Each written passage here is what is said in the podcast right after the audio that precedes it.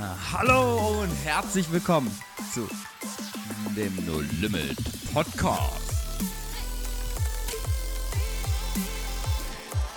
Wo Glauben praktisch dein Leben verändert.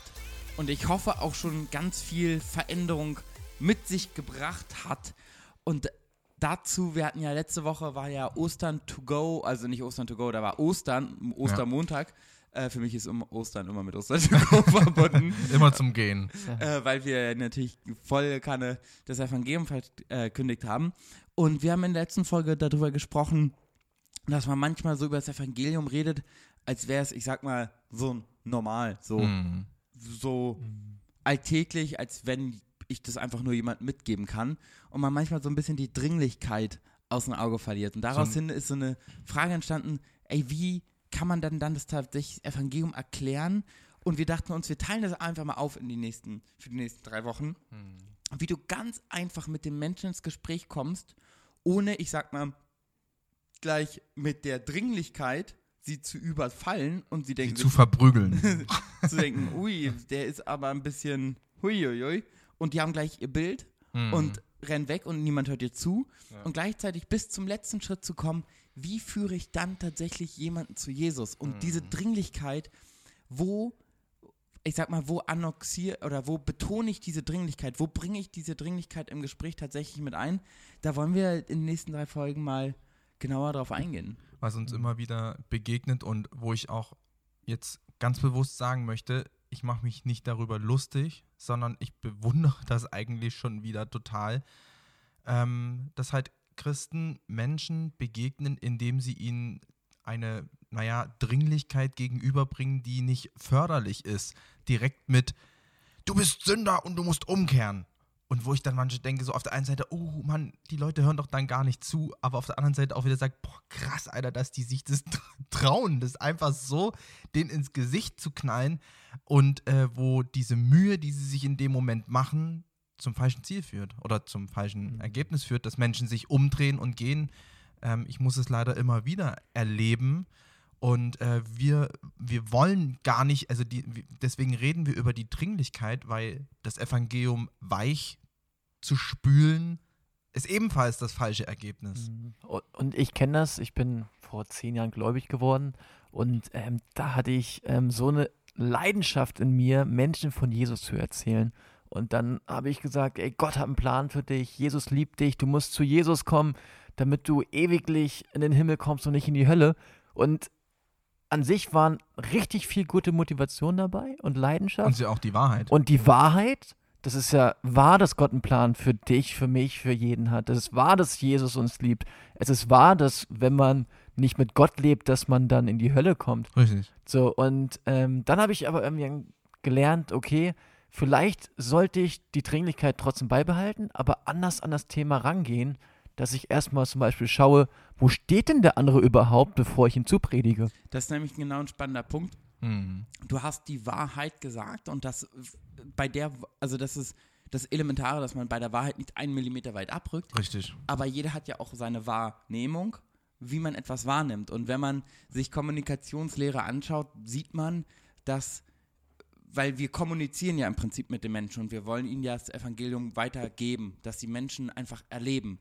Und wenn man sich anschaut, Kommunikation hat nur 7% Sachinformation. Mhm. Also de, wie, was ich sage, ist nicht so ganz entscheidend, als wie ich etwas sage. Also wie ich, wie du der Person gegenüber trittst, wie du dich, wie du wirkst, zeigt erstmal so viel mehr von dem, was du glaubst und wie du lebst und worin du lebst, als das, was du sagst. Du kannst sagen, hey, Jesus bringt dich in die Freiheit, aber selber denken die sich, boah, ich will hier nicht sein, weil das sieht für mich alles beklemmt aus. Und deswegen ist es so entscheidend zu sagen, okay, wir möchten es lernen und das, glaube ich, ist wirklich was, was ich bei mir in den letzten Wochen, ich war ja, ich war auch auf dem Flitterwochen, und habe da mit Leuten gesprochen, war in einer ganz anderen Kultur und ich gesagt habe, boah, ich will das wirklich lernen, weil man, man es ist doch vollkommen verständlich und natürlich, dass ich die Dinge nicht direkt alles richtig kann.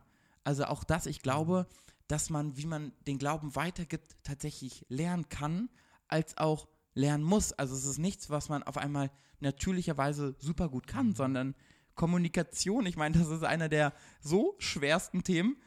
Wir sind mittlerweile alle drei verheiratet. Wir wissen, Kommunikation ist auch ein sehr spannendes Thema. ja, auch in der Ehe. Ich meine, egal in welcher Beziehung du bist, mit deinem Arbeitskollegen, mit deinem Ehepartner, mit deiner Freundin, mit deiner Familie, mit deinen Eltern, wie auch immer, ist es ja immer eine Beziehung, die jeder Mensch hat. Und in, in dieser Beziehung kommuniziert man. Und diese Kommunikation ist ja so entscheidend, wie man das macht. Richtig. Und du gehst mit auch einer vielleicht fremden Person, die du einfach ansprichst bezüglich des Glaubens, in eine Art Beziehung. Hm. Ihr geht sofort in eine Beziehung. Du bist mit deinem Arbeitskollegen ja in einer Beziehung. Du bist mit deinem Kommiliton oder wem auch immer du erreichen willst, immer in einer Beziehung. Und deswegen ist es so entscheidend zu gucken, wie man mit dieser Pe Person kommunizieren kann. Und das ist genau, was Kai gerade gesagt hat, auch schon in der Bibel zu finden. Ähm, und da äh, müssen wir auch, glaube ich, genauer hinschauen, denn oft wird ja diese schroffe Art, die Christen an den Tag legen, also zum Beispiel, wir stellen ein Zelt auf und hängen ein Schild dran, du bist ein Sünder, kehr um, ähm, nur Jesus wird dich erretten, Was ja absolut wahr ist ist. die Wahrheit. Aber zu wem hat oder mit wem hat Jesus so gesprochen?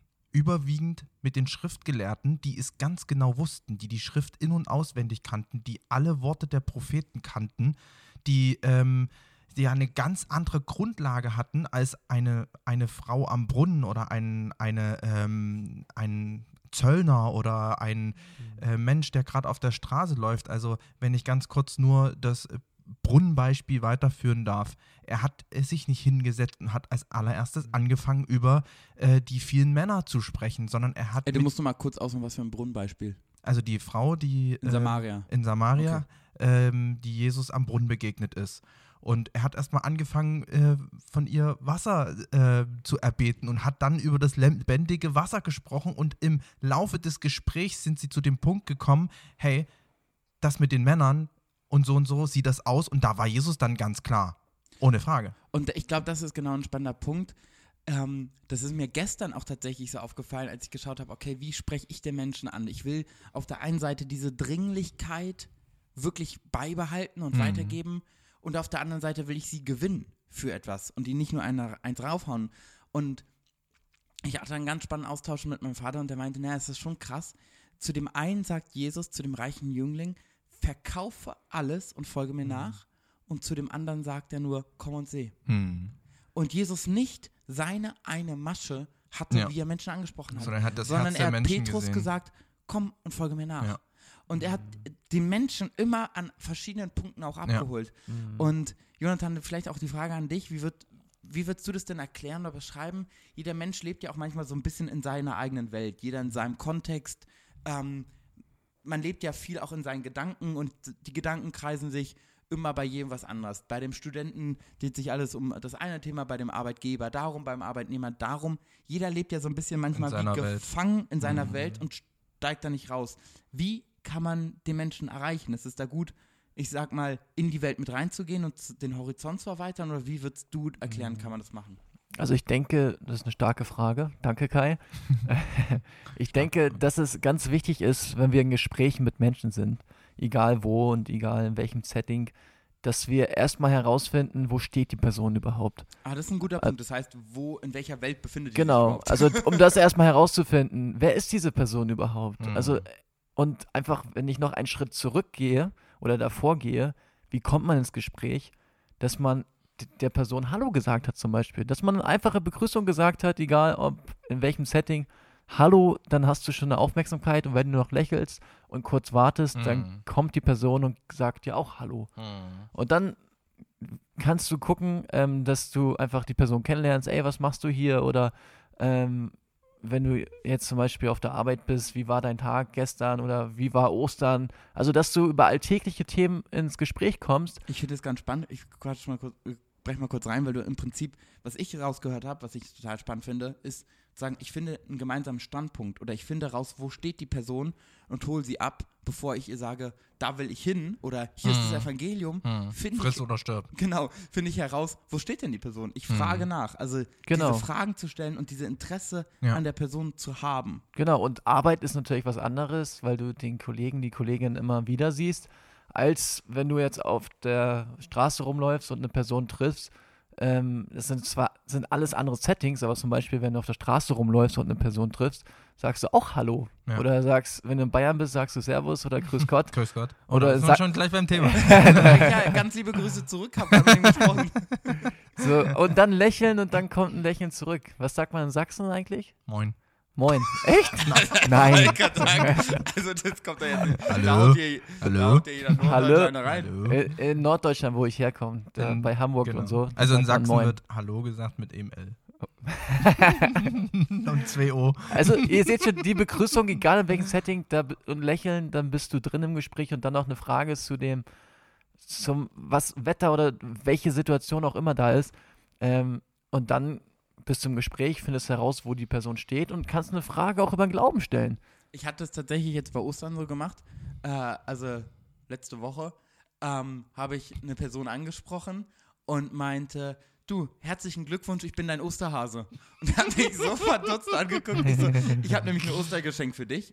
Was, was glaubst du über Ostern? Hm. Ohne, also es war ganz unkompliziert, es Ja. war unkonventionell, der fand das witzig, der hat gelacht und hat mir dann erzählt, was er mit Ostern in Verbindung hat. Genial. Und zack, wusste ich, ist der gläubig oder ist der nicht? Hat das eine hohe Bedeutung? Mag der Kirche oder nicht? Ich wusste ganz viele Standpunkte, wo er steht und konnte ihn dann abholen. Ich, ich sag mal, für mich, ich bin nämlich einmal, darauf habe ich nämlich sehr gelernt, äh, habe ich das im evangelistischen Gespräch ein bisschen lustig herangegangen. Ähm, dachte ich, in Deutschland sehen ja viele die Kirche kritisch und habe so ein bisschen gesagt, naja, und ich kann mit Kirche nicht so viel, konnte mit Kirche nicht so viel Mhm, anfangen, braucht Religion nicht, aber ich glaube, dass man Beziehung haben kann, aber Kirche, Kirche brauche ich nicht, brauche ich nicht.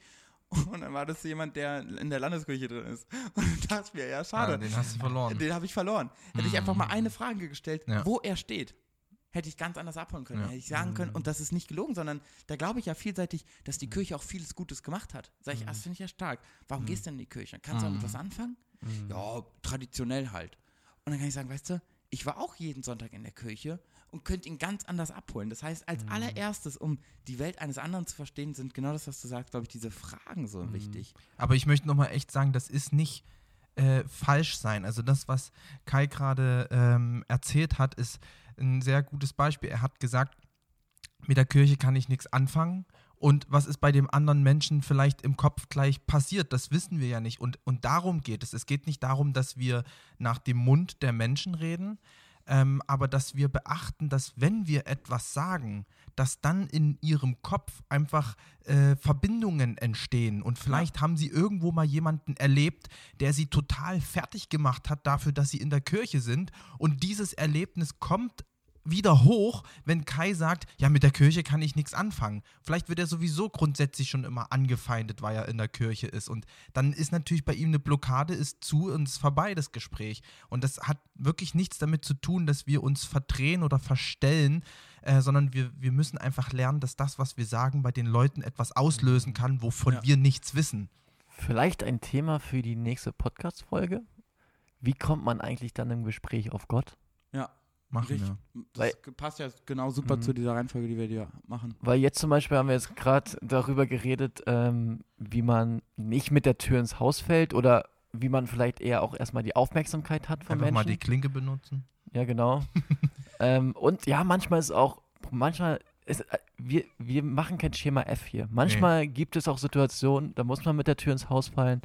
Aber Ich finde einen, Mhm. einen letzten Punkt, äh, eine ganz spannende Frage. Also bin ich merkwürdig? Und zwar, jeder, so genau um Josas These ein bisschen zu untermauern, verbindet mit diesem Wort merkwürdig was. Hm. Wenn ich sage, weißt du, irgendwie die Podcast-Folge war merkwürdig, hast du als Hörer doch direkt im Kopf, ah ja, na, dann brauche ich mir die ja nicht anhören. Ja.